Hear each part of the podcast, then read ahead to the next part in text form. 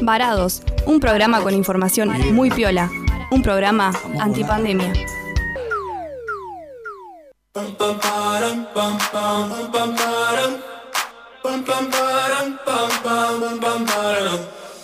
Oh my god, oh my god, these feelings just begun. I'm saying things I've never said, doing things I've never done. Oh my god, oh my god, when I see you, I should it right. But I'm frozen in motion, and my head tells me to stop, tells me to stop. Feeling feelings I feel about us. Try to fight it, but it's never enough. My heart is than a crush. Buenas, buenas, buen martes de varados. ¿Cómo están todos del otro lado? Eh, les cuento que estamos también saliendo en vivo por Instagram, así que si nos quieren ir a ver por ahí pueden hacerlo. Eh, buen martes, Javito, ¿cómo estás? ¿Qué tal el fin de largo? ¿Bien? Bien, me alegro, me alegro. Y bueno, no estoy sola, estoy conectada por el ciberespacio con mis queridos amigos. Hola Mati, hola Fede, ¿cómo andan? Hola amiga, ¿cómo estás? Acá te estoy viendo a través de la pantalla, como decías. eh, estamos haciendo un vivo en Instagram. Pueden ir a ver, es arroba somos varados, varados con X. Eh, y bueno, y también lo veo a Fede. Fede, ¿cómo estás?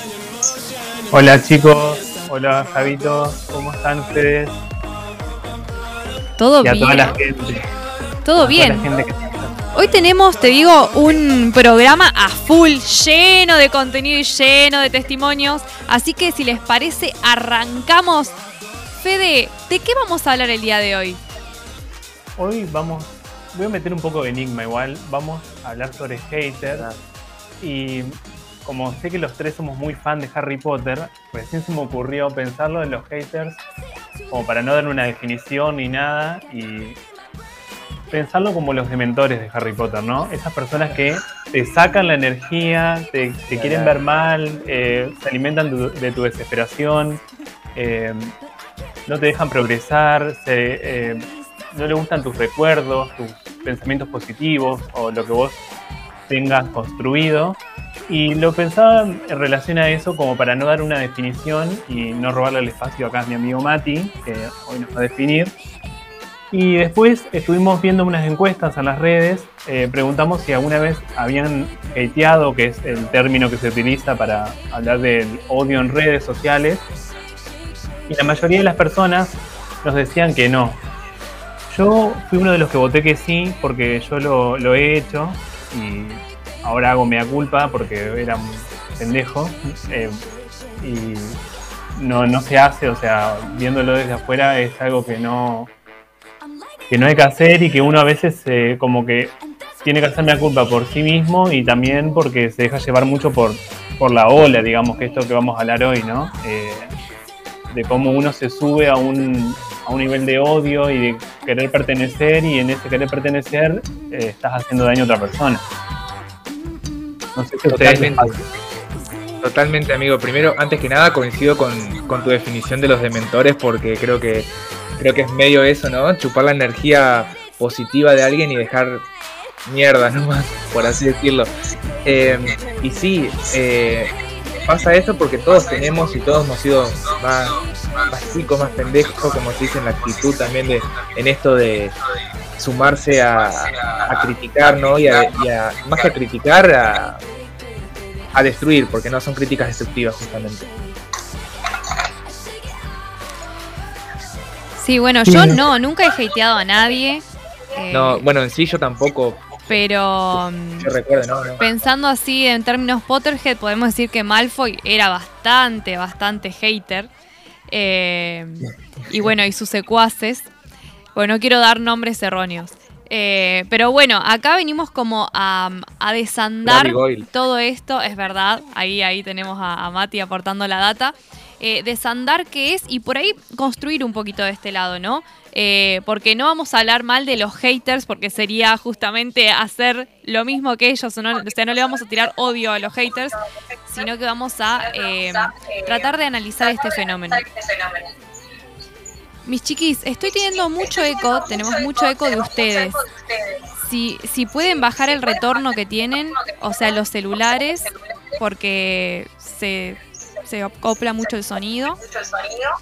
Total, nosotros nos escuchamos por los auriculares.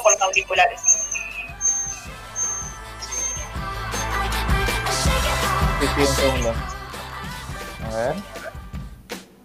Todo esto es de manera casera, como verán. Es Súper, para en nuestro tras de escena. Lo estamos Ay, no me- haciendo enojar a No Javito, me, ¿eh? deja, no me deja mutear del todo esto, me parece. No me deja mutear del todo el celular. ¿Puede ser? ¿Existe eso? Sí, creo que micrófono. sí, sí, tenés que sacarlo. Ya- yo también tengo como problemas con eso. Ay, no sé qué hice acá. Mm. Ah, no, ya sé lo que puedo hacer, a ver. Ahí está. Bueno, chicos, si les parece, seguimos porque estamos al aire. Sigan, sigan, sigan. Eh, a ver, Mati, vos contanos qué son los haters que estás ahí en, en esa misión de definirlos. Exactamente, bueno, si vamos a definir a los haters, podemos decir, esperen que voy a dejar esto así, porque estamos muy, muy, muy, muy, muy corridos con esto. Bueno, ahora sí, eh, si vamos a definir a los haters, vamos a decir que, bueno, básicamente odiadores, como su nombre lo indica, eh, personas que se dedican a discriminar, a denigrar o ofender a una persona, pero también puede ser una organización o hasta un producto, ¿no? Y más que nada a través de redes sociales. Eh, bueno, la motivación, ¿qué es lo que los lleva a los haters a expresarse así, a ser así? Bueno, eh, puede variar, ¿no? De un hater a otro, pero es muy común que haya ahí una cuestión de, odio, de odio racial y de género también. Son dos cuestiones eh, que están muy presentes, que la vemos muy seguido. eh, y bueno, y también las críticas destructivas que hacen van no solamente a la persona eh, a la que quieren odiar o destruir, sino también a todos los que los defiendan, a todos los que la defiendan o sientan algún tipo de simpatía con ellos, ¿no? Eh, va, un poco por ahí la, definición de haters. Y bueno, como sabemos también está la figura del troll, que muchas veces este, es algo que se puede confundir, pero es porque los dos forman parte de lo que se llama la misma cultura del odio, ¿no? Un informe de- INADI muy interesante sobre este tema, eh, que toma el caso de Ofelia Fernández, la legisladora eh, por el Frente de Todos, eh, toma el caso de Florencia Peña también, no lo que pasó ahora, sino anteriormente, eh, explica, bueno, justamente que son dos figuras, la del troll y la del hater, que comparten todos esos mismos discursos sociales, la misma cultura del odio, eh, y que el troll es como que le abre la puerta al hater, por así decirlo, en un hilo de Twitter, en una publicación. Eh, y bueno, y la diferencia es que los haters en la mayoría son personas reales, a veces los, trolls son cuentas bot, ¿no? Y eh, también otra diferencia es que no hacen ataques en manada, sino que más bien esta búsqueda individual de tener una ida y vuelta con una persona, engancharse en una discusión, ¿no? Con, bueno, con argumentos basados en el odio. Eh, y bueno, en fin, la obra de los dos, de estas dos figuras, el troll y el hater, es eso, es el daño moral eh, que le hacen a la persona. Eh, y bueno, están enmarcados en un mismo, en un mismo fenómeno que se da con las redes sociales eh, a full, pero porque la misma las mismas plataformas eh, llevan a que, se, a que se reproduzcan en gran escala todas las publicaciones eh, que tienen este marcado contenido así emocional, ¿no? Se dice que hoy por hoy las noticias, eh, siempre que las compartimos, tienen mucha carga afectiva, emocional, y nos llegan así, también las repetimos así. Es verdad, totalmente. Y bueno, esto de las redes sociales viene como a ser un espacio más donde el odio, digamos, se desliza, por así decirlo. ¿No? Eh, hay un, teórico que se llama, perdón si lo pronuncio mal, no sé si es Leisen o Lassen, eh, que dice que hay que pensar el campo digital como un espacio donde también se expresan esto las emociones, ¿no? Y considerar a Internet justamente un lugar más de experiencia y de subjetivación. Eh, así que no es raro que, o sea, tanto en la vida cotidiana hay odio y que en Internet eso se replique. De hecho pasa con un montón de cuestiones que eh, ya son preexistentes a Internet, pero que justamente encuentran en Internet un lugar más donde desarrollarse.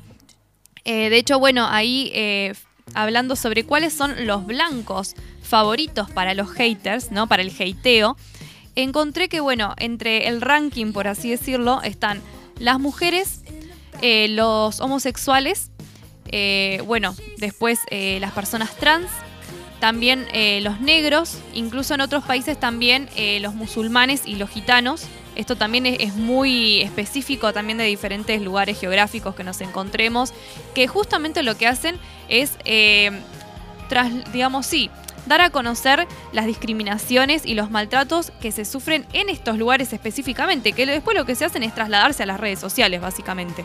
Y otros de los, como de los targets eh, a los que se dirijan los haters son las celebridades, los youtubers y los influencers.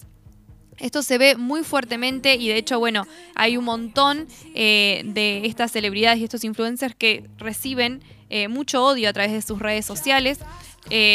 El 99,9% sin, sin una razón de ser, más que justamente destruir. Eh, después vamos a desandar un poquito cuáles son los perfiles psicológicos de estos haters.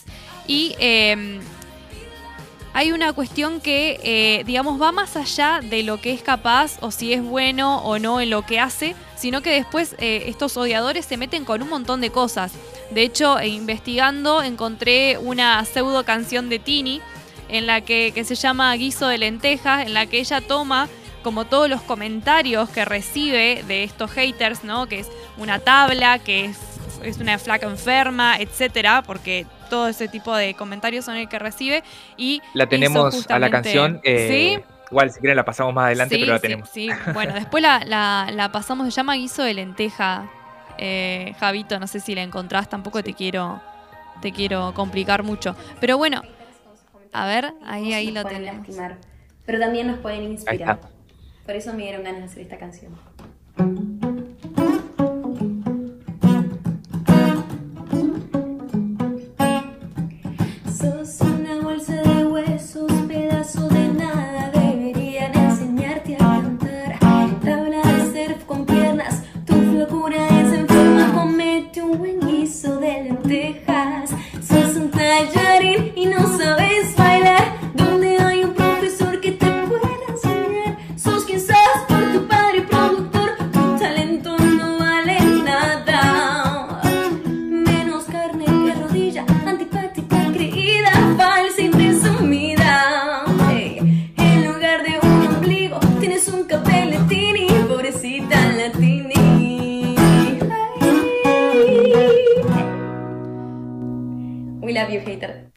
Bueno, esta es parte igual de una campaña que se hizo, eh, de, digamos que aparecía como la, la hater season y bueno, se respondía con, con amor a, los haters y creo que Fede estuvo ahí como desandando algunos casos específicos sobre hateo, así que bueno, Fede, todo tuyo el micrófono.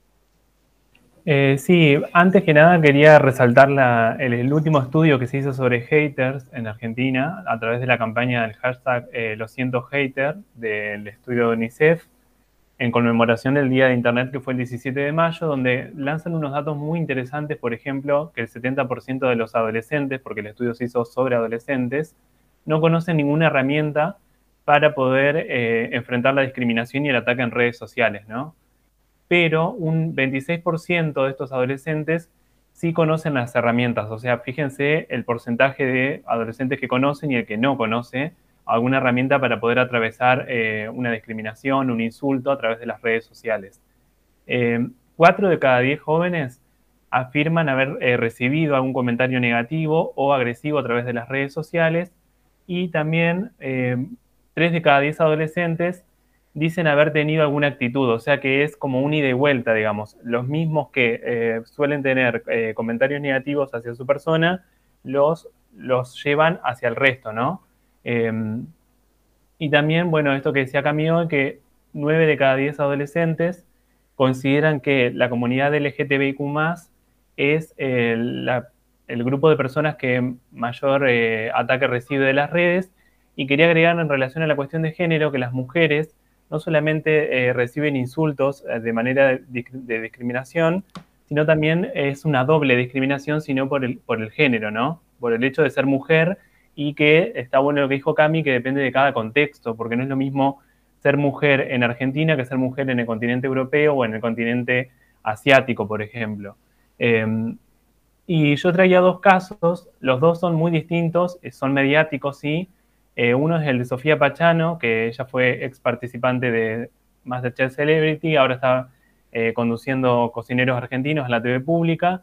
Y ni bien asumió la, conducción del programa, a ella la empezaron a atacar en redes con cosas como, por ejemplo, que se vestía mal, que hablaba mal, que no era divertida, que no agradaba a las cámaras.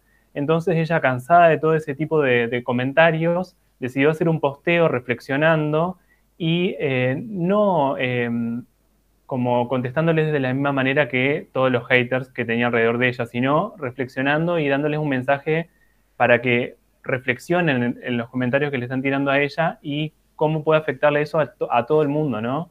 Eh, por eso me parecía como un caso muy copado porque ella tomó su caso personal y lo, generalizó a muchísimas personas que sufren el hateo mm, uno de los argumentos que también se utiliza para odiar a ella es, por ejemplo, que el cuerpo, ¿no? El cuerpo, la vestimenta, eh, por qué está trabajando ahí, eh, qué, condición tiene para trabajar ahí. Eh, bueno, ella no tiene que dar explicaciones si es cocinera o no, o sea, también se la ataca porque es hija de... Hay muchísimos comentarios, muchísimos comentarios. y el otro caso es el de Delfina Piñatelo, que estuvimos hablando en el programa de, de salud mental y Juegos Olímpicos, y quería agregar un, poco más a lo que habíamos hablado en ese programa, que a ella se le había como hateado alrededor de su participación en los Juegos Olímpicos porque salió última en todas las pruebas de natación y se le reclamaba que no había conseguido ninguna medalla, como si ella tenía que traer esa ofrenda al país porque, eh, porque es una deportista profesional, ¿no? Y me parecía muy interesante el, aporte que hace Ludmila Fernández López, que es una periodista feminista y es doctorada también en deportes y géneros, que se dice que el caso de Defina Piñatelo es muy importante porque ella muestra cómo eh, las personas que reciben el hateo se repliegan. Eh, ¿Qué quiere decir esto? Que al recibir tanto ataque a través de las redes, deciden cerrar sus redes sociales, todo tipo de canales, que fue lo que ella hizo, eh, replegándose en sí misma y para cuidar su salud mental y emocional. Lo que ella dice, que no sé, a ver, la quería traer también al, comentario de ella, es que no es necesario replegarse, sino que uno no tiene que hacer caso a, lo, que, los comentarios de terceros y debe tener que seguir afrontando sin importar lo que las personas opinen. Yo creo que eso es medio como subjetivo, creo que va a depender de cada caso. Yo creo que Delfina se sintió como muy desbordada porque ella tenía un canal de Twitch, por ejemplo, donde participaba con un montón de personas y se vio como muy avasallada por los comentarios negativos, no solamente por su desempeño deportivo, sino que ya el hateo iba por el género, eh, por su aspecto físico. Eh, entonces me parece que es muy subjetivo el caso del repliegue, digamos, cada uno actúa como puede en ese, en ese caso, me parece a mí. Sí, totalmente. Incluso creo que hay varias celebridades que han hecho esto, ¿no? Como un detox de tecnología. Y, y, bueno, como que han cerrado por un tiempo sus perfiles. Se me viene a la mente Selena Gómez, ha hecho esto en varias ocasiones para cuidar su propia salud mental. Y bueno, tenemos el testimonio en primera persona de una influencer gualeguaychense de Angie Waters que le preguntamos, digamos, si algún momento de, digamos, de su vida había recibido eh, odio en sus redes sociales eh, hacia su persona y qué reflexión tenía al respecto. Así que bueno, ahora les queremos compartir ese testimonio.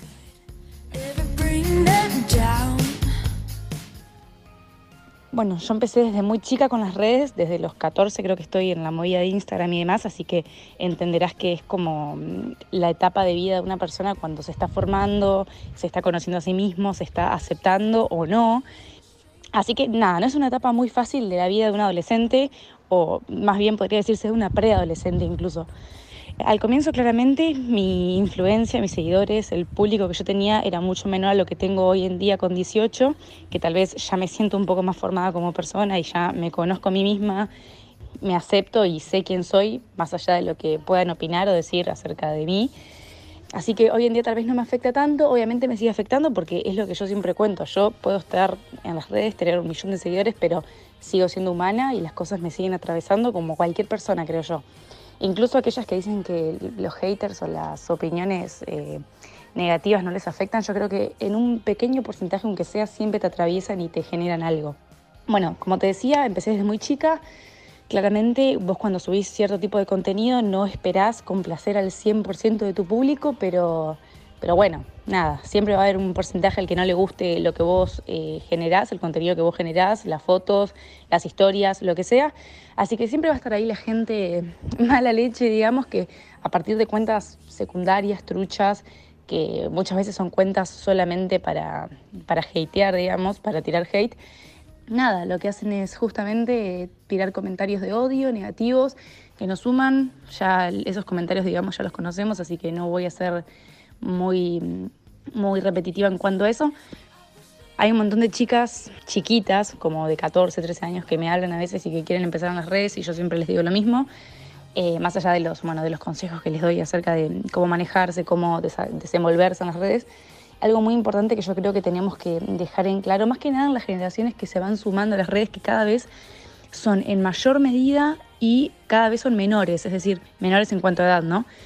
Eh, no solamente en Instagram, sino en TikTok, en Twitter, en cualquier red social, el hate abunda y es algo que se tiene que hablar y se tiene que, yo creo que, educar desde la casa para que no les afecte en primer lugar y que tampoco ellos sean los que lo generen, obviamente. Yo empecé desde muy chica, lo cual al día de hoy me gusta, pero en cierta parte pienso tal vez fue un poco innecesario porque pasaste por cosas que no tendrías que haber pasado, como inseguridades y nada, demás cosas que prefiero no mencionar, pero que todo lo fue acarreado, digamos, por estos comentarios que te digo, que muchas veces eran por cuentas, como te dije, con un seguidor sin foto de perfil, que ni siquiera es que venía de alguien directo de tu círculo o de tu ciudad, que vos digas, bueno, sí, la verdad me afecta porque tengo miedo mañana de cruzarme en el colegio. No, son totalmente personas fantasmas que de alguna manera u otra eh, te pueden llegar a arruinar el día. O sea, el hate siempre va a estar es una lástima porque creo que estaría buenísimo que las redes sean usadas un poco más eh, coherentemente y, amistosamente, pero hay una realidad y es que no pasa. Así que yo creo que hay que aprender a vivir, a convivir con eso y, como dije, intentar que nos afecten lo más mínimo, sabiendo quiénes somos, Tal vez estaría bueno por parte de los padres que les enseñen a los, a los chicos que no se metan tanto en las redes siendo menores de edad. No digo que esperen hasta los 18 porque no va a pasar, yo no lo hice, como te dije, empecé en Instagram desde los 14, es como que sería un poco hipócrita que de ese consejo, pero que si lo hacen esté un poco más supervisado y que no sean, como dije, ellos mismos los que generen toda esta movida de odio y bueno, ataque hacia el prójimo. Bueno, ahí escuchábamos a Angie Waters, eh, su testimonio sobre, bueno, su experiencia personal y también nos dejaba un, eh, como una re buena reflexión al respecto. Sí, tal cual. La verdad que eh, es muy clarito, digamos, cómo ella explica que a todas las personas, por más que tengas dos o un millón de seguidores, en cierta medida te impacta por ahí leer cosas muy feas sobre vos que la gente te escribe, por más que sea una persona que vos decís, eh, no, eh, no piensa o no se sabe ni por qué reacciona así, pero igual, viste, es, tiene una carga emocional muy negativa eh, y que está bueno que, que en el caso de los chicos y las chicas que están transitando la adolescencia, que los padres puedan acompañar también ese momento, que también en las escuelas se hable sobre esto, es importante, así como se habla de ciberbullying, de grooming, también que se hable de, de, todo lo que es, bueno, el hateo dentro del ciberbullying también está, eh, pero está bueno que esto se hable y que, y nada, y que nos preparemos también porque a todos nos, nos puede pasar y también que nos preparemos para no ser haters en ningún aspecto de nuestra vida. Totalmente. No sé, Fede, si vos querés hacer alguna reflexión y ya cerramos este bloque y vas, pasamos a la tanda. Sí, yo creo que está bueno lo que planteó Angie porque es fundamental la educación. Nosotros creo que en varios programas hemos dicho que se debe hacer poco en la educación. Y en, en, las redes no hay ni educación ni control, hay muy pocas herramientas eh, como denunciar, borrar comentarios, eh, pero la mayoría de las veces cuando vos querés denunciar una cuenta, porque me ha pasado en Instagram, por ejemplo, eh, no te toman el reclamo de denuncia porque dicen que no tienen las suficientes pruebas, pero vos tenés, por ejemplo, puede pasar una persona que difundan algo falso y ¿qué prueba más necesitas para que como que te piden, te, te ponen muchos requisitos eh, para poder bloquear una cuenta, ¿no? mientras tanto el hater eh, sigue brillando eh, por su ausencia y sigue poniendo comentarios negativos de todo el mundo. Entonces muchas veces no sabes si las redes están a favor de esta persona que le suma a las redes, vamos a decir la verdad. Una persona sí suma porque atrae que las, personas comenten, que otros se sumen, como yo decía cuando hacía mi culpa, ¿no? Que a mí me pasaba que yo me sumaba también a los comentarios de los demás, que es muy peligroso eso y es muy difícil también correrse. Por eso creo que hay que ver todo dos veces. leer todo dos veces y pensar que hay un otro del otro lado. Por más que vos estés desde una pantalla, las palabras van a ir igual. Sí, totalmente. Así que, bueno, así cerramos nuestro primer bloque dedicado a haters. Eh, vamos a una tanda, pero enseguida volvemos con más varados, así que quédense ahí.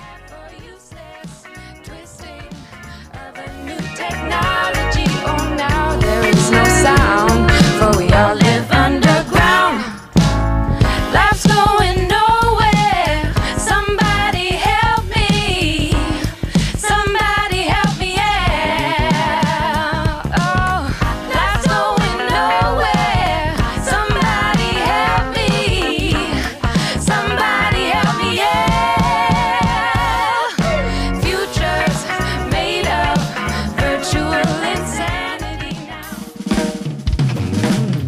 Embarados, el nuevo programa de Radio Máxima conducido por tres estudiantes de comunicación. Un programa con información viola, interesante y de calidad. Un programa antipandemia.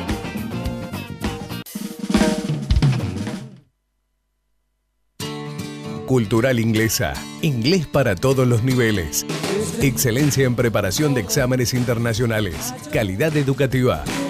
Directora Estela Friedman de Isaac. Bolívar 839. Teléfono 433616, Gualeguaychú.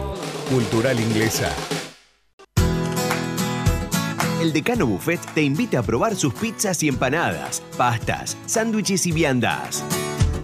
De lunes a viernes de 7.30 a 14 horas y de lunes a lunes de 17 a 0 horas en Alcina 90. Delivery al 3446 22 27 15. Próximamente Cafetería, el Decano Buffet. Te esperamos. Taller Adriel, taller de chapa y pintura. Todo para el automotor, cabina de pintura. Contacto teléfono 03446 442 451 03446 544015 Taller Adriel Gervasio Méndez 2321 Gualeguaychú Entre Ríos Estás embarados, el nuevo programa de Radio Máxima conducido por tres estudiantes de comunicación. Un programa con información viola, interesante y de calidad. Un programa antipandemia. antipandemia.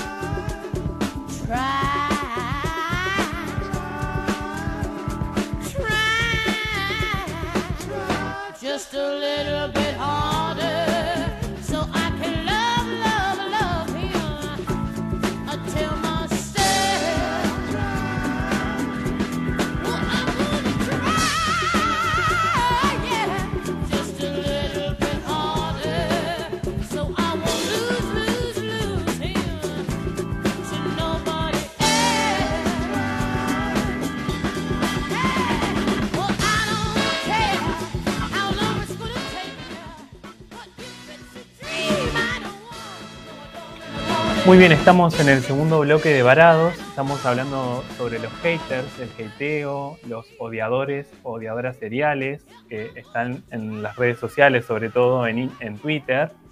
Eh, también estamos haciendo nuestro vivo, o sea que ahí en el vivo estábamos hablando recién en el bloque, eh, en la pausa, perdón, eh, la reflexión sobre lo que estaba contándonos Ann Waters, sobre todo pensando que no importa qué tipo de comentario uno pueda propinar a través de las redes, el impacto va a estar igual eh, y no importa, digamos, el soporte, sino que las palabras pesan y que no todas las personalidades son iguales y no todas las personas se lo van a tomar de la misma manera. Eh,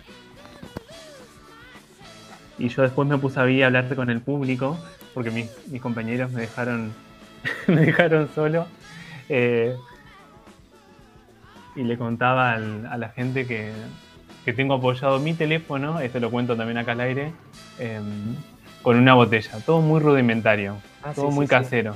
Yo también con el, con el, ¿cómo es? El coso para poner los lápices, no me sale el nombre.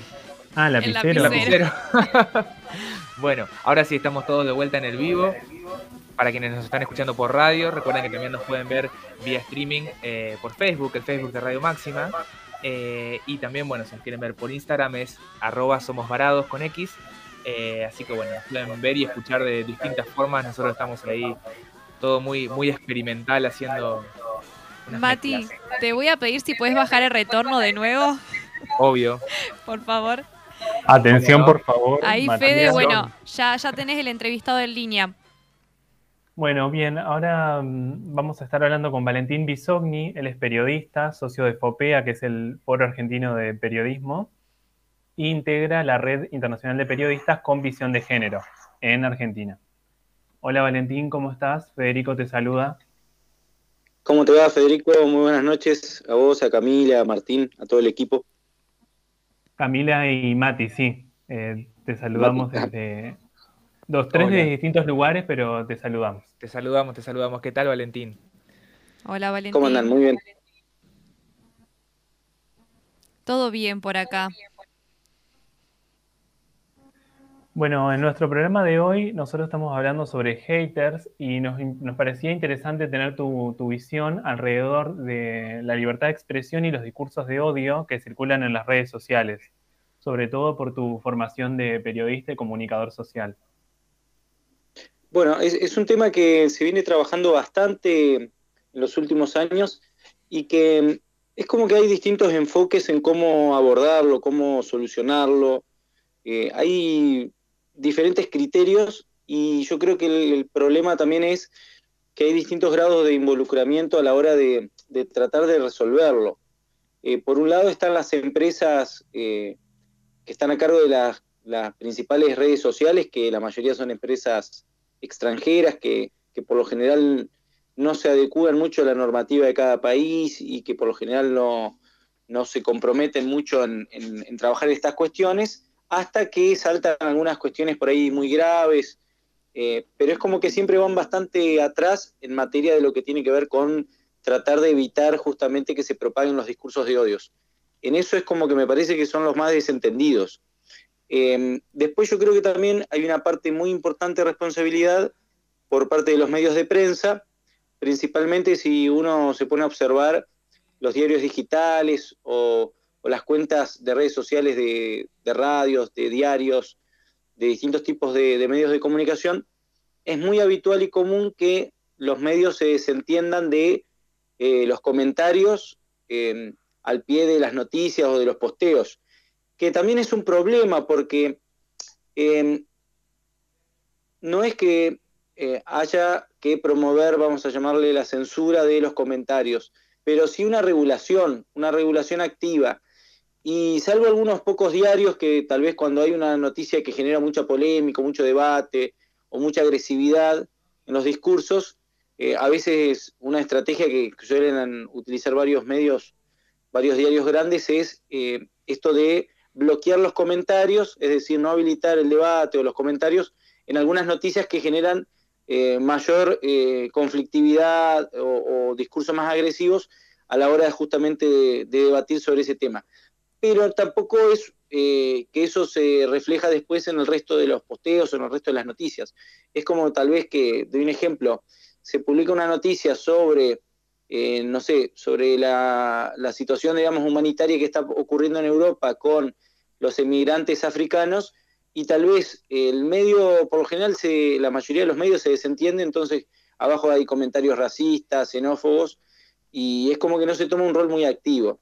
Em, es una dificultad también, y, ocurre en los medios locales, a nosotros nos ha, nos ha ocurrido, yo soy periodista de aquí de Concepción del Uruguay, y un debate que muchas veces hemos tenido es cómo hacer para tener la posibilidad o la capacidad, cualquier medio local, de poder filtrar o poder eh, regular eh, en forma positiva, obviamente, no, no desde el punto de vista de la censura, sino de evitar que discursos de odios, eh, descalificación, insultos, calumnias, injurias, sean parte de, o mejor dicho, que copen el debate y que generen también una cosa que es importante, y esto es, es, un, es una teoría que, ayuda mucho a pensar lo que tiene que ver con los haters y, con los odiadores en las redes sociales, y es que generan un efecto silenciador en el resto de las personas. Eh, hay una teoría que se llama la, teoría de la espiral del silencio, eh, en, comunicación que justamente lo que trabaja es esta cuestión de cómo aquellas, eh, aquellos sectores o aquellos individuos que tienen un discurso mucho más agresivo, violento, confrontativo, terminan en cierta forma opacando o restándole posibilidad a aquellas personas que tal vez tienen un, pensamiento, una posición más moderada, más reflexiva, eh, y lo que hace muchas veces la gente por temor a confrontar o temor a recibir algún tipo de represalia es evitar opinar, evitar comentar o retirarse un poco de la discusión pública del tema que sea. Puede ser una cuestión ambiental, puede ser una cuestión de género, puede ser una situación ah, política, deportiva, del tema que nos imaginemos. Entonces, también me parece que ahí hay una responsabilidad en esta cuestión de formar a los usuarios, formar a los lectores, para que tengan un rol más activo y también no permitan que tal vez un puñado de, personas que muchas veces son anónimos y que no ni siquiera tienen una identidad real, eh, terminen colapsando o, prohibiéndole a mm, la mayoría de las personas poderse expresar y poder opinar. Total, totalmente, coincido Valentín con eso. Matías te, saluda. Eh, y, eh, respecto a algo que habías comentado al principio, el tema de que, por ejemplo, los medios de prensa digital quizás o no saben cómo manejar estas cuestiones.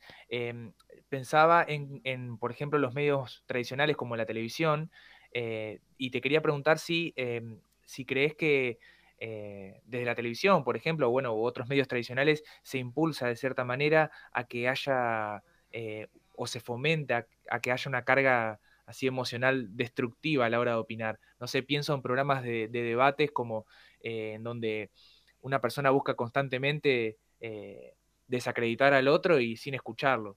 No sé si qué lectura tenés al respecto de cómo se manejan estos discursos en televisión. Yo creo que eso es, es un mal, podríamos decir, de la, de la televisión de Buenos Aires, em, de varios medios que un poco han instalado esta lógica, es un formato televisivo, ¿no es cierto?, de em, varios panelistas y la confrontación, no importa de qué tema sea. Entonces, em, se van a, por lo general, tratar de polemizar y buscar una polarización de cualquier tema.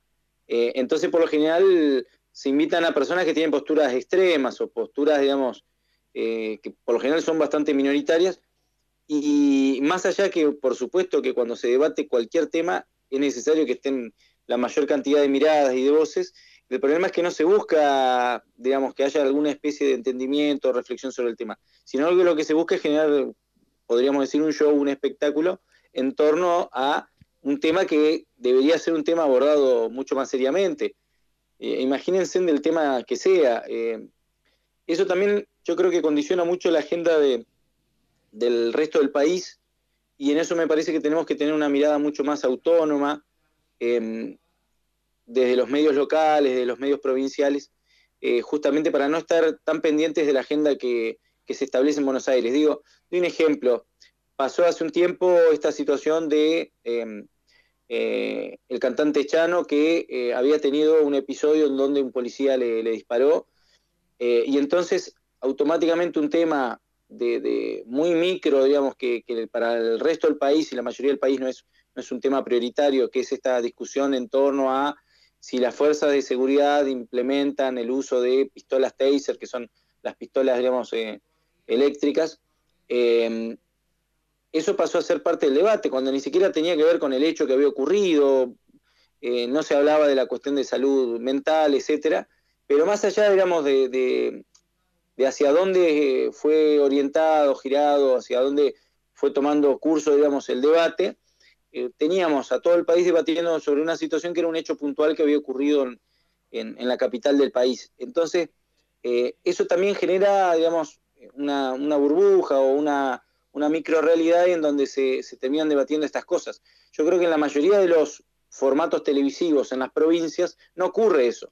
Puede ocurrir en algunas capitales de provincia, en algunos programas muy específicos, pero la mayor parte de la televisión que se hace en el resto del país no funciona así, no tiene ese formato, eh, por lo general es mucho más eh, agradable el debate, es mucho más respetuoso, e incluso los mismos televidentes, las mismas audiencias no, no, aceptan, no toleran ese tipo de, contenidos. Eh, entonces, yo creo que también esos contenidos van producto, perdón, van camino a, agotar, a saturar, y gran parte de la gente se está volcando actualmente a, programas de entretenimiento y a otro tipo de contenidos mucho más em, eh, menos densos, ¿no es cierto?, menos duros, eh, y ha sido lamentablemente una consecuencia de esto, de, ese tipo de formatos que lo único que busca es irritar, eh, irritar a las personas, hacerlas enojar.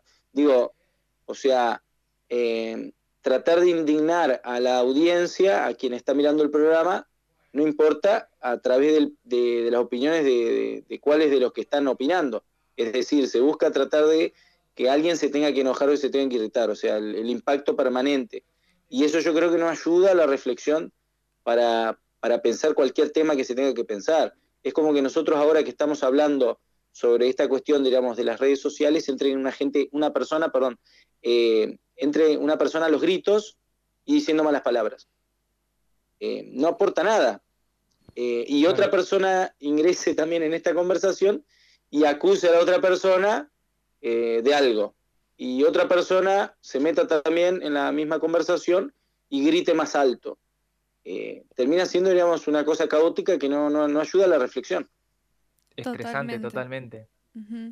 Lo último que queríamos preguntarte, Valentín, es eh, qué rol considerás que debemos tener los comunicadores frente a este tipo de situaciones, ¿no? De lo que podemos denominar como abuso de la libertad de expresión, ¿no? Cuando ya hostigamos y lo que tiramos son cosas destructivas hacia el otro. Bueno, a mí me parece que ahí es como que tenemos dos o tres tareas por hacer. Una que me parece que también ahí hay una hay una gran diferencia, me parece, entre lo que ocurre tal vez en estos medios muy grandes y, en los medios por ahí más locales, es esta cuestión de la escala humana. Eh, a mí me parece que es muy importante tenerlo en cuenta esto. Eh, cualquiera de nosotros, cuando termina de hacer un programa de radio, cuando termina de escribir una nota, de hacer una entrevista, en el formato que sea, sea escrita, en televisión, en radio, eh, nosotros volvemos a nuestra casa eh, caminamos la misma calle que el resto de las personas. Em, es decir, vivimos en la misma ciudad en donde le afecta a un montón de personas las cosas que nosotros informamos y, yo creo que eso hay que tenerlo muy en claro, muy en cuenta. Que tal vez no pase esa escala en ciudades grandes. Eh, tal vez un periodista que escribe en, no sé, en un diario o, que entrevista en un canal de televisión en Buenos Aires, difícilmente se cruce con, o se cruza de una forma por ahí mucho más eh, indirecta o de una forma más distante con el público, diríamos, que recibe lo que hace. Em, sucedió, por ejemplo, cuando después se fue cambiando esa práctica y era la situación que tenía que ver con los suicidios, por ejemplo. Hoy en día yo creo que ningún periodista local eh, abordaría, digamos, eh, y esto lo digo en términos generales, em, cuestiones, digamos, de suicidio, brindando detalles o informaciones, digamos, que no ayudan a entender un hecho eh, y que terminan, por ejemplo, generando un dolor, un sufrimiento a, familiares, a personas que conocen a una persona cuando, cuando ocurre un hecho de este tipo. Entonces yo creo que esa cuestión me parece que es importantísima, tener en cuenta la escala humana, digamos, de que nosotros cuando estamos hablando del tema que sea, eh, hay personas, digamos, que, conviven con nosotros, nosotros somos parte de la misma comunidad, de la misma sociedad. Eso me parece que es importantísimo. Y también eso nos obliga, y me parece que, en eso sí no hay una, responsabilidad en, muchos de estos formatos o contenidos que veíamos, que nombrábamos hace un ratito, que es em, si una persona está en plena, durante una entrevista, eh, emitiendo em, una expresión que fomenta el racismo, em, la violencia hacia las mujeres, eh, la discriminación hacia un inmigrante, eh, lo que hay que entender es que esas no son opiniones. Lo que son respetables son las personas, pero no todas las opiniones. Y esto no tiene que ver con prohibirle la libertad de opinión o de expresión a las demás personas, nada que ver. Sino tiene que ver eh, con que, eh, por ejemplo, em, hay un montón de legislación en el país que penaliza la xenofobia, em, el racismo, distintos tipos de discriminaciones que son delitos, es decir, están tipificados por el Código Penal, no es una cuestión de opinión. Lamentablemente se ha instalado eh, en parte una lógica que tiene que ver con que se justifica cualquier tipo de expresión bajo esta justificación de que es una opinión. Y la verdad que no es una opinión pensar que eh, algunos, algunas personas o algunos seres humanos eh, son menos seres humanos que el resto de las personas, o que tienen menos derechos, o que esas personas no merecen ser respetadas como personas, eh, al igual que el resto de los seres humanos. entonces, cuando empezamos a reflexionar sobre eso, tomamos, yo creo, conciencia de que si una persona, un entrevistado, está diciendo una barbaridad que esa barbaridad no tiene que ver con opinar sobre una posición, sobre algún tema, sino tiene que ver con que eh, se está haciendo daño y se está incitando a la violencia, al odio, a que no se le respete eh, algún derecho, alguna, alguna minoría, algún colectivo de personas, eh, algún, algún tipo de persona vulnerable. yo creo que ahí tenemos que tomar una responsabilidad muy grande y es confrontar, enfrentar eh, no para generar un show y un espectáculo, sino para decir que, esa persona está generando un acto de discriminación, que eso no corresponde, eh, y bueno, y si se tiene que enojar esa persona, o si tiene que reflexionar de que eso no lo puede hacer, eh, lo tiene que entender y que los medios de comunicación tienen un grave responsabilidad, que nosotros no, quienes trabajamos en los medios de comunicación no, no nos dedicamos a sostener micrófonos, sino que tenemos una tarea de comunicación en lo que estamos haciendo. Entonces, me parece que es muy importante esta cuestión de poner límites y los límites tienen que ser eh, vinculados no solamente a la legislación, sino también a la ética, a la ética en el ejercicio y la ética también es, no solamente es, personal, sino que también es colectiva en un oficio, en una profesión. Buenísimo tu aporte, Valentín. La verdad que es muy interesante poder reflexionar con otro comunicador eh, y poder dejar un mensaje también de cómo los periodistas nos tenemos que parar ante estos fenómenos, el hateo, el acoso, el bullying, eh, cuestiones de género. Así que te queremos agradecer por tu tiempo y nada, te mandamos un abrazo los tres y eso. y esperemos estar en contacto para alguna próxima nota o, para algo, algo juntos. Está bueno, está bueno este, compartir y charlar de estos temas y siempre recibir el aporte de, otra persona eh, es, fundamental para ir pensándolo y, y, poder cambiar también la realidad, porque es una realidad que lamentablemente se ve muy presente.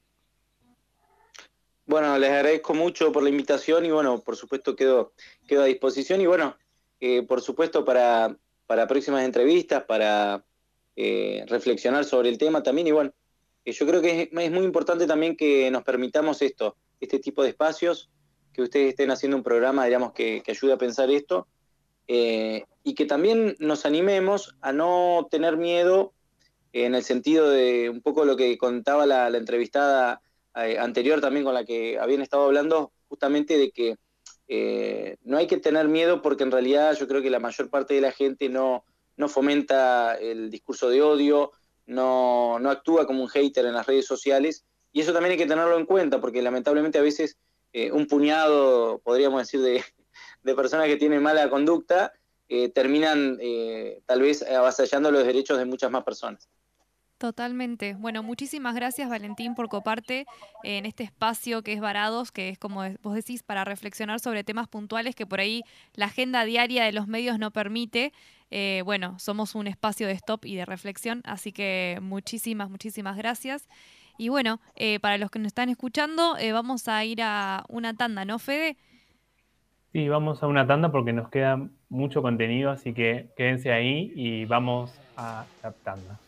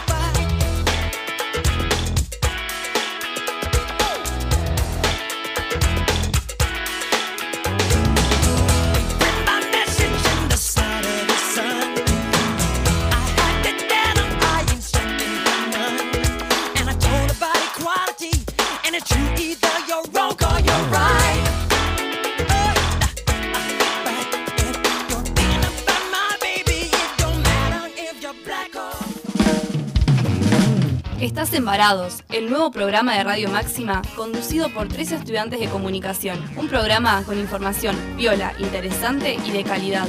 Un programa antipandemia. Cultural Inglesa. Inglés para todos los niveles. Excelencia en preparación de exámenes internacionales. Calidad educativa. Directora Estela Friedman de Isaac. Bolívar 839. Teléfono 433616, Gualeguaychú. Cultural Inglesa.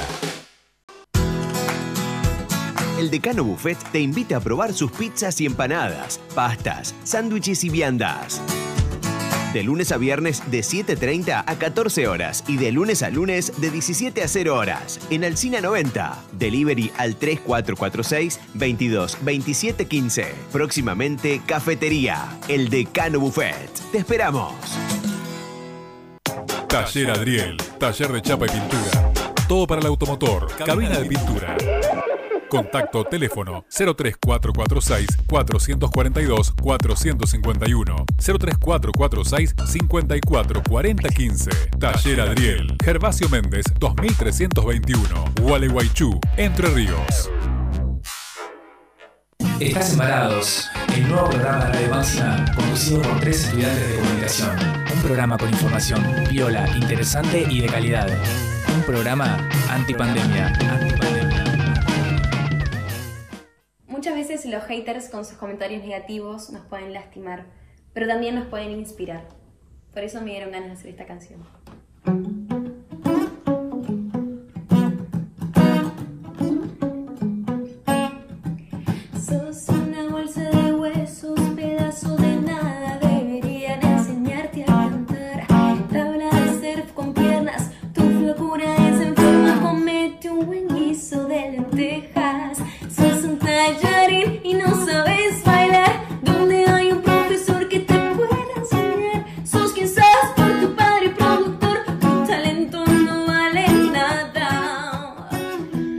Seguimos con más varados, hablando de haters, eh, la cultura del odio que propagan y analizando un poco este fenómeno social que se da con las redes sociales, se potencia, si bien siempre hubo gente odiadora, esto es algo que se potencia y estuvimos analizando un poco el porqué, eh, escuchando algunos testimonios, la escuchamos eh, a Angie Waters hablando desde su, su lugar, su figura como referente en las redes sociales.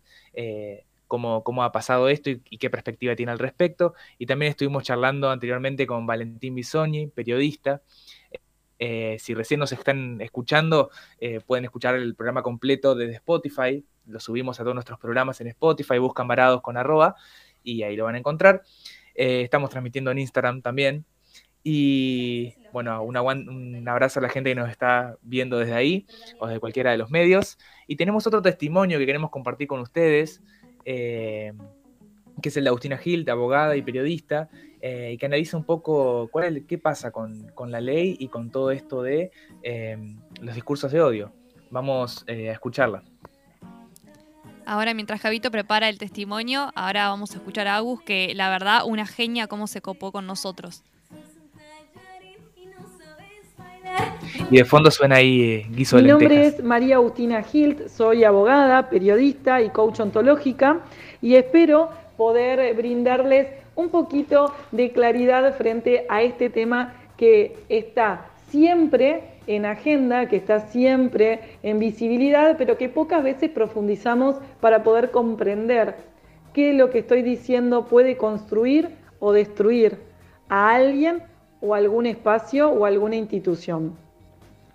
Vamos a partir de la base que la libertad de expresión es un derecho civil, es un derecho que está garantizado en la Constitución Nacional y que lo que hace es resguardar este reconocimiento a poder expresar y manifestar mi conciencia y mi pensamiento.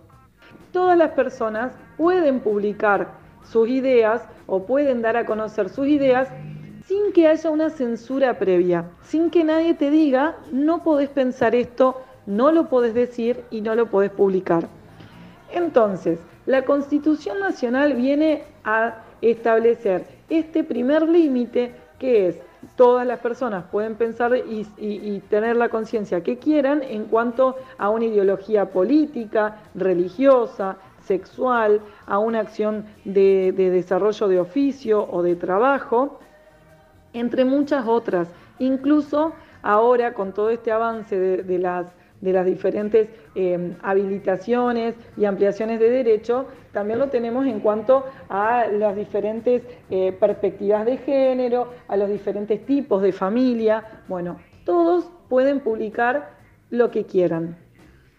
Ahora, tenemos que tener en cuenta que eh, en, ese momento, cuando surge esta garantía, la prensa era obviamente escrita y este era un derecho que es fundamental, pero que estaba básicamente pensado para contemplar esta posibilidad de la libertad de expresarse y que quedara para la prensa.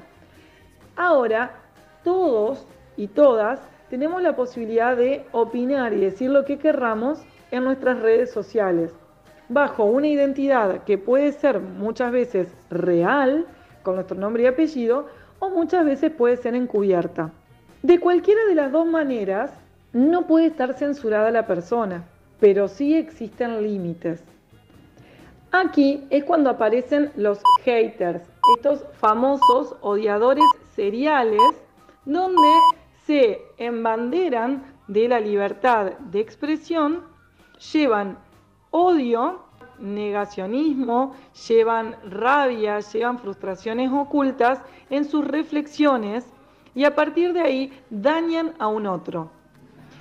Los haters se esconden muchas veces detrás de un comentario de odio, pero lo que ellos no se dan cuenta es que primero sufre quien lo da y también generan un daño mayor en quien lo recibe.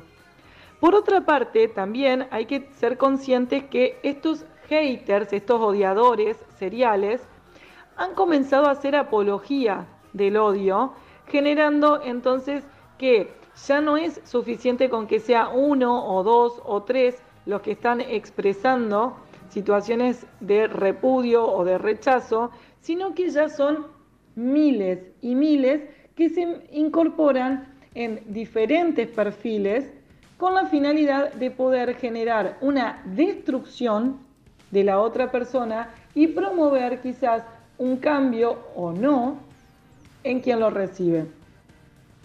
La gente, la mayoría de los haters, se esconde en el lema de esta es mi opinión y punto, o esto, esto es lo que yo creo y nadie me lo va a cambiar.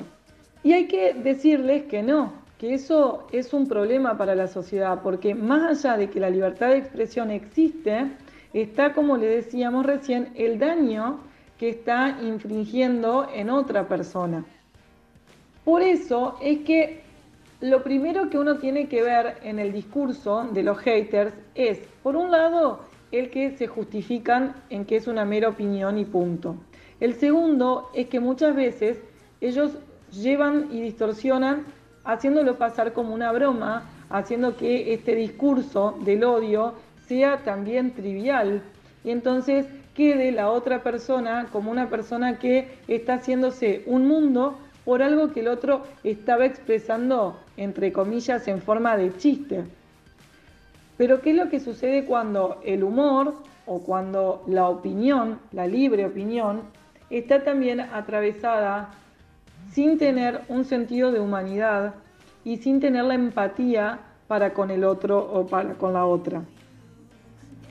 Hay antecedentes de que, por un lado, se puede condenar legalmente a los haters más allá de que no haya una, ley o un artículo en el Código Penal o eh, en el Código eh, Civil o una ley específica sobre estos temas, es importante destacar que cuando hay hostigamiento, cuando hay amenazas, cuando hay una calumnia o una injuria, el derecho es aplicable a cada una de estas figuras típicos que son tipos penales.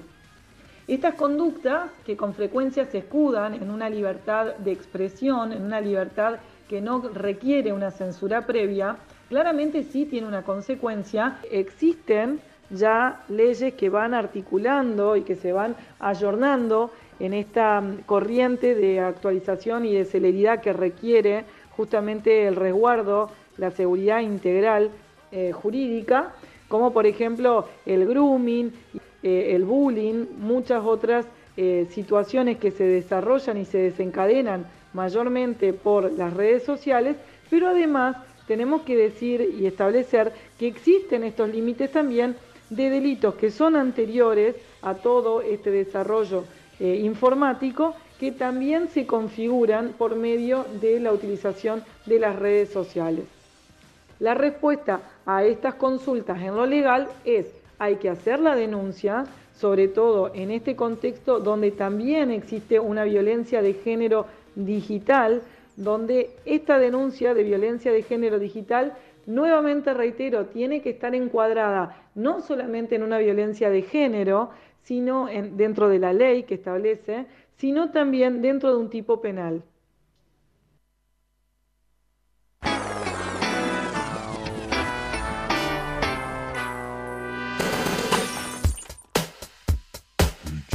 Estás embarados, el nuevo programa de Radio Máxima conducido por tres estudiantes de comunicación. Un programa antipandemia, antipandemia, antipandemia. Seguimos embarados, pasaba por ahí el testimonio de Agustina Hilt, abogada y periodista. La escuchábamos hablar un poco sobre qué pasa con la ley y qué pasa con el tema de los haters. En el sentido de que, bueno, qué, qué tipo de restricciones tiene que haber a la libertad de expresión, cuando la libertad de expresión tiene un límite. Un poco de eso creo que también hablaba antes nuestro entrevistado Valentín Bisogni, un poco del tema de los discursos de odio, que son algo totalmente distinto a, a lo que es una mera opinión. Y bueno, chiques, si les parece, pasamos a nuestra sección de cierre de programa como todos los martes, la sección bonus track.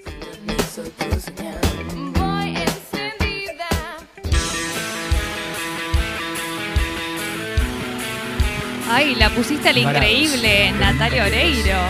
Me encanta, amo esta canción. La puse porque sabía que, te gustaba esta canción. Bueno, para Fede también puse la de, la de cierre. Eh, pero bueno, estamos en nuestra sección bonus track, nuestras recomendaciones eh, del día. Con tema haters, ¿qué, ¿qué encontraron, chiques? Para recomendar de contenido. Bueno, yo voy muy, muy rapidito, si les parece. Ese retorno me casi me matan, chicas. No sé qué. Me mató, me mató, me mató también. Perdón, perdón. Bueno, les, les recomiendo un documental que está en YouTube. Lamentablemente no está subtitulado al español. eh, así que bueno, es medio elitista este. Eh, se llama The Internet Warriors y lo que explora es justamente eh, la vida de cuatro haters que se dedican justamente posta a hatear. Eh, y después, eh, bueno, la serie 13 Reasons Why o 13 razones por qué habla también, recoge eh, mucho de, digamos, este odio que se ve en las redes sociales. Y después quería dejarles eh, un sitio web que se llama Child Helpline International, que es un sitio para encontrar ayuda en cada país, digamos, eh, en torno a eh, lo que es el ciberacoso, que, donde también se engloba el hater. Así que, bueno, esas son mis recomendaciones para ustedes en el día de hoy. Bueno, voy ahora rápido. No sé si soy yo el que tiene el retorno, pero mm, voy a ir con las recomendaciones. Eh, voy a recomendar una película y creo que esta les va a gustar mucho a ustedes dos. Se llama eh, The Hater, es una película polaca que está muy Ajá. muy buena porque cuenta básicamente cómo utilizar las herramientas de odio, de persuasión en redes sociales para eh, cometer un fin específico que no lo voy a espolear, pero está muy muy bien tratada. Eh, después una serie de, de Netflix también que es Hater Bake Bake Off, que es una serie hecha por una youtuber, es la- una de las primeras series hecha por una youtuber que agarró esa frase que Mati la sabrá subtitular, que es nuestro subtitulador. Ajá. Hater Bake Off quiere decir como Eh, cocinando. ¿ves? Bake Off, como de cocina, de concurso de cocina. No, no, no. Back, o sea, back off. Ah, back off. Ah, eh, Como retrocedan. atrás, hater. Atrás, Claro. haters. Back off. Bueno, ella eh, agarró esa frase porque era la que le contestaba los comentarios eh, de odio que recibían las redes por el contenido que subía en su canal de YouTube y con, eso armó todo un reality y una serie de Netflix, que está muy buena. Y después dos campañas de bien público que están muy buenas para repasar, que son la de Fright, que es Is Love, eh, que trata diferentes historias donde se da vuelta esto del discurso del odio, usarlo para beneficio propio. Y la otra es la campaña Lo siento hater, que es la de la que mencioné antes, que ya se me fue el nombre, estoy quemado. Eh, Bueno, pero nada, buenísimas las recomendaciones de Fede. Buenísimas, buenísimas. pero la película mírenla porque está cual. muy buena. A full, a full. Es la peli de la que nos hablabas hoy. Eh, bueno, y yo para cerrar tengo una recomendación de un tema que no hablamos, que es el tema de los haters y la política y, los- y el discurso del odio en la política, que es algo que lamentablemente vemos mucho en nuestro país.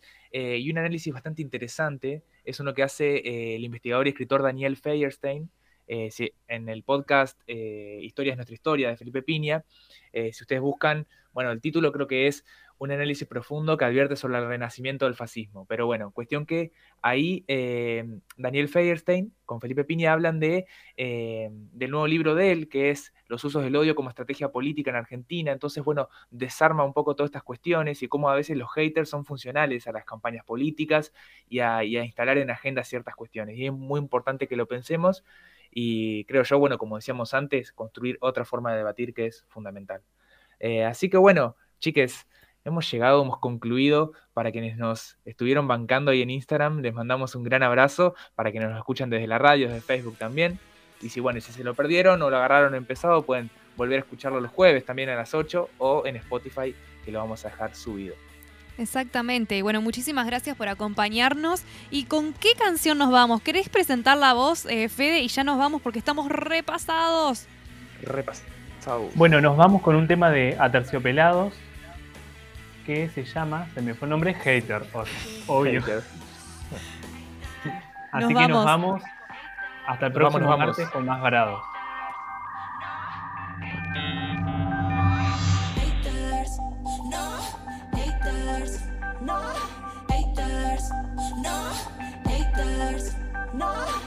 Salieron los haters, escupiendo veneno, destrozando lo ajeno. Se les agrió la leche, amarga la bilis, cianuro no me eche. No quiero saber qué opinan, zafa, lenguas,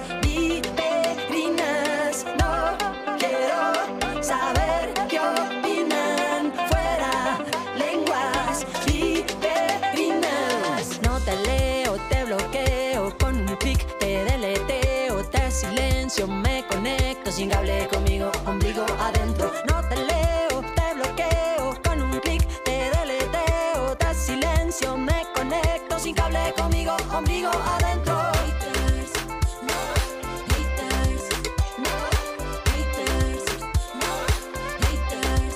no. Ya salieron los haters, cobarde escondido en el anonimato. Ya salieron los haters, experto en todo, contradictor nato.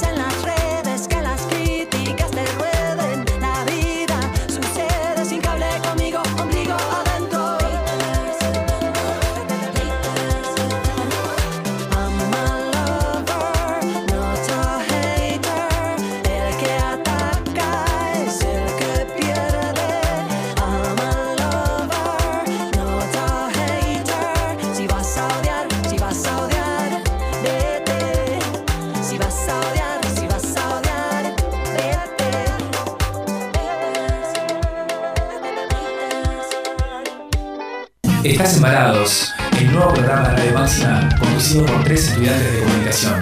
Un programa con información viola, interesante y de calidad. Un programa antipandemia. antipandemia.